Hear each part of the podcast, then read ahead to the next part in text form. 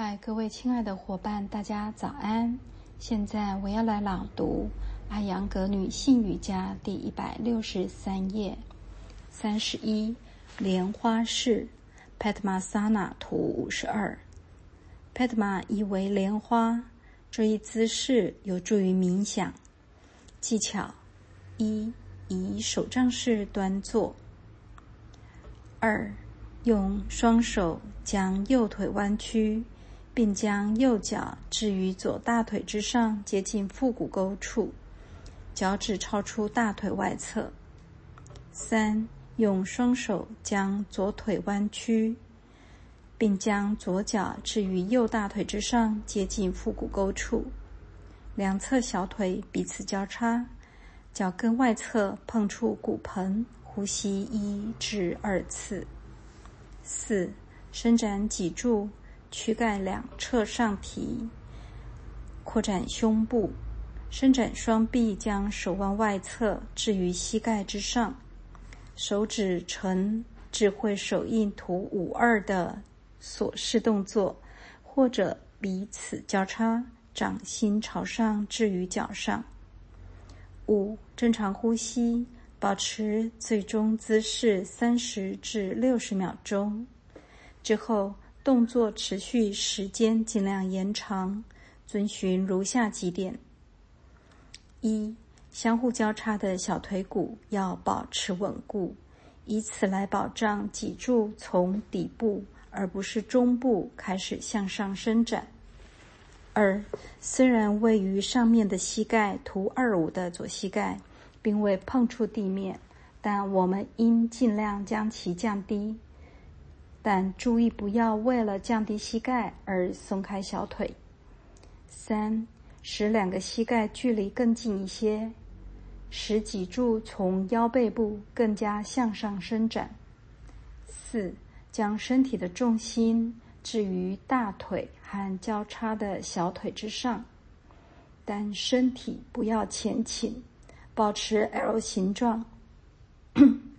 六，以手帮助左腿放松，之后放松右腿。现在先弯曲左腿，之后换右腿来练习这一姿势，保持等长时间。七，松开双腿，回到手杖式图二十三。特别指导：一、那些大腿、膝盖或者脚踝不灵活或者患有风湿的练习者，会认为莲花式是不可能完成的任务。他们应该依照如下步骤练习：一、如练习至善式般弯曲左腿，并将之置于右大腿附近，以使脚底位于大腿之下；二、弯曲右腿，将之靠近左脚。三，抬起右脚，将之放置于左大腿根处，以保证脚趾既不超出大腿，又能碰触腹股沟。图五十三。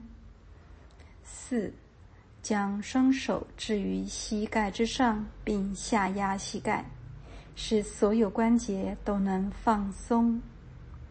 五。现在换右脚，如练习至善式般放置；左脚如莲花式般向下按压。